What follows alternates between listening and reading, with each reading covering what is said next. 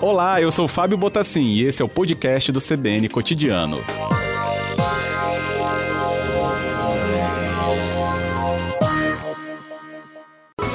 CBN Universidade. Nosso espaço para falar sobre as pesquisas da academia, né, as universidades aqui do Espírito Santo. E hoje a gente vai falar um pouco sobre pesquisa como aquela ligada à atividade física, mas para o nosso público aí ligado, né, a essa fase acima dos 60 anos. Vamos entender as repercussões que esses resultados né, dessas pesquisas podem nos apontar. Hoje, em especial, a gente está falando então de uma pesquisa realizada na Universidade Federal do Espírito Santo, que analisou se existe mesmo a diferença na força muscular e no controle postural entre idosos fisicamente ativos e que são atletas. O objetivo da pesquisa é mostrar como a atividade física, a longo prazo, afeta o corpo acima dos 60 anos. Para isso, já está na ponta da linha o nosso convidado para esse CBN Universidade, o Henrique Taveira, professor e mestre em Educação Física pelo Centro de Educação Física e Desportos da UFES. Ele é responsável por esse detalhamento, então, da pesquisa com a gente. Bem, por que focar, então, nessa faixa etária, né, acima dos 60 anos? Bom, o foco do nosso estudo com a, com a população idosa é, diz respeito à, à, taxa de envelhecimento populacional. Né? É, nos últimos anos, dada a, as questões da redução das taxas de natalidade né? É, e também o aumento da expectativa de vida, a proporção de idosos na nossa população ela vem aumentando consideravelmente. Né? Segundo dados do IBGE, aí, até 2025 serão 30 milhões de idosos no Brasil, até 2050 a população deve chegar a 66 milhões de, de, de pessoas acima de 60 anos. População idosa no Brasil, né, pessoas acima de 60 anos, por se tratar de países em desenvolvimento, em países desenvolvidos acima de 65 anos. É, então, já há alguns anos, a população idosa ela, ela vem ocupando um lugar de destaque em algumas pesquisas, é, e sempre com a ideia assim, de impactar positivamente sobre a qualidade de vida das pessoas, sobre a qualidade desse envelhecimento, né? Já que nós vamos viver mais, as expectativas são de que a gente possa viver mais, que a gente possa viver mais e com mais qualidade também, né? Uhum. Por isso o foco do nosso estudo é a população idosa. Que bom, com certeza. É, nesse sentido, né, até pela relevância que vai ganhando né, na, na população, como você bem lembrou, é, Henrique, né, a gente ainda não tem é, dados tão trabalhados sobre essa mesma perspectiva. Ou seja, a gente tem uma parcela importante, mas ainda pouco conhecida, seria assim? Exato. No, no caso específico do nosso estudo, é, nós buscamos investigar assim o aspecto envelhecimento em separado do aspecto sedentarismo. Porque também já é conhecido o fato de que a pessoa, quanto mais idosa ela vai ficando, menos ativa ela vai se tornando, né? Uhum. Então, a pessoa vai envelhecendo também vai praticando cada vez menos atividade física e muitas vezes também realizando cada vez menos é, atividades da vida diária. Com isso, o nível de atividade física reduz. Então, nós buscamos investigar uma população muito específica, que é a população de idoso ativo, né? aquele idoso que já pratica ginástica, pratica treinamento de força, pratica, é, às vezes, corrida, né? É, é, entre outras atividades, e aquele idoso que é um atleta, né? a pessoa que envelhece como atleta, ou então que ela se torna um atleta em idade mais tardia, né? Esses atletas masters, já há alguns anos na literatura internacional, eles já ocupam um espaço como um modelo bem sucedido de envelhecimento, né? Aquele idoso atleta, ele consegue preservar o funcionamento é, do seu organismo, sua capacidade funcional, sua autonomia, é, muitas vezes até as marcas que são obtidas em alguns esportes, muito próximo daquela do adulto jovem, né? Então, assim, parar o processo de envelhecimento ainda não é possível, né? Uhum. É, mas nós já conseguimos, com a prática frequente né, de exercícios, é, é, e no caso do atleta master, com o treinamento intenso, focado para essas competições, mitigar, né? A gente consegue trazer esse declínio mais tardio possível para a vida da pessoa. Então, a pessoa consegue estar com 65, 70, 75 anos, 80, e ainda consegue uma capacidade funcional muito grande. Por isso a gente teve um, um, um foco específico nessa população. Será que ser um super idoso, né, atleta, é, será que isso traz um benefício proporcional, né?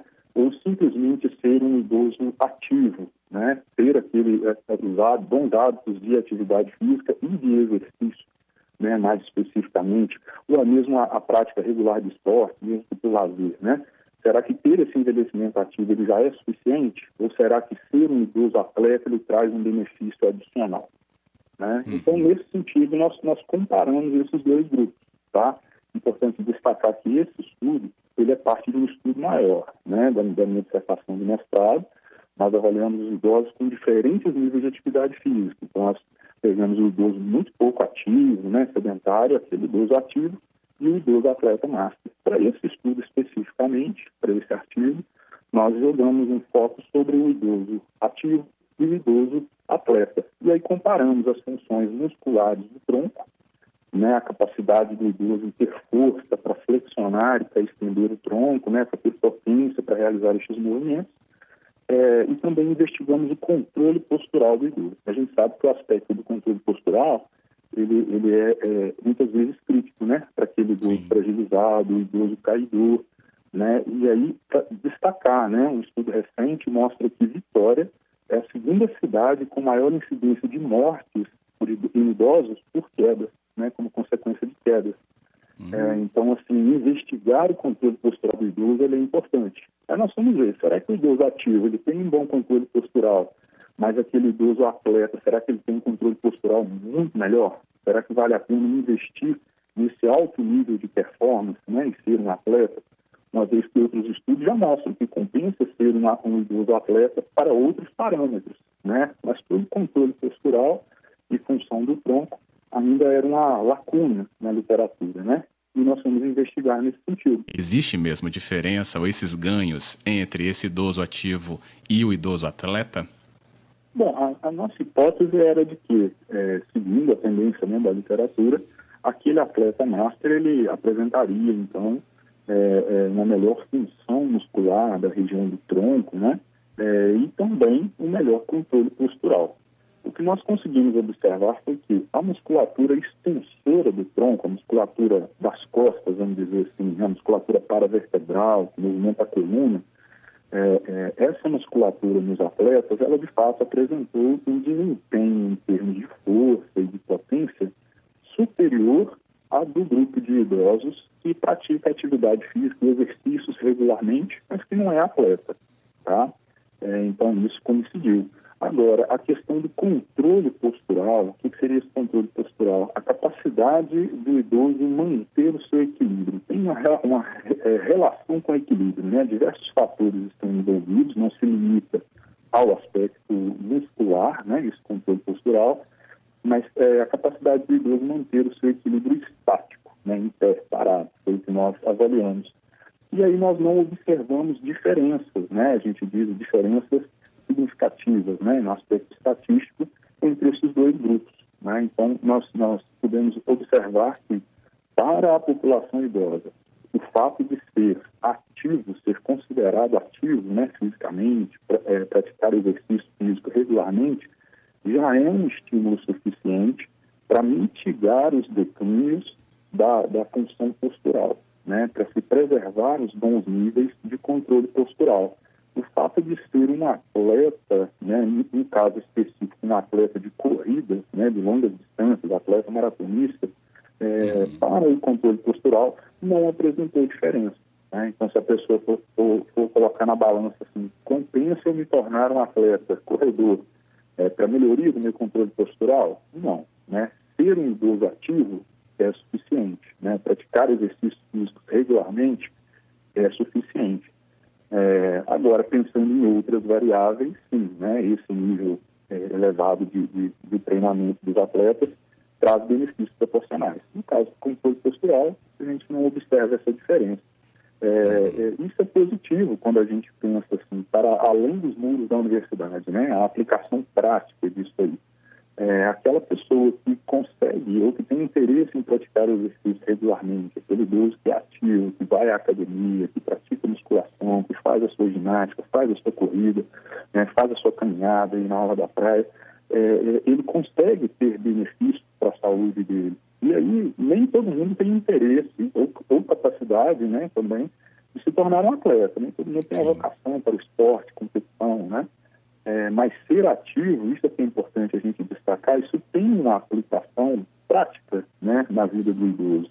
A pessoa que envelhece ativa, ela envelhece com muito mais qualidade em diferentes esferas. E aí, nesse aspecto físico, não é diferente, né? Ele consegue envelhecer com maior capacidade funcional, com maior autonomia, preservando o funcionamento biológico do seu organismo, né? mitigando o processo de sarcopenia, né? que é a perda de massa muscular que acontece no idoso.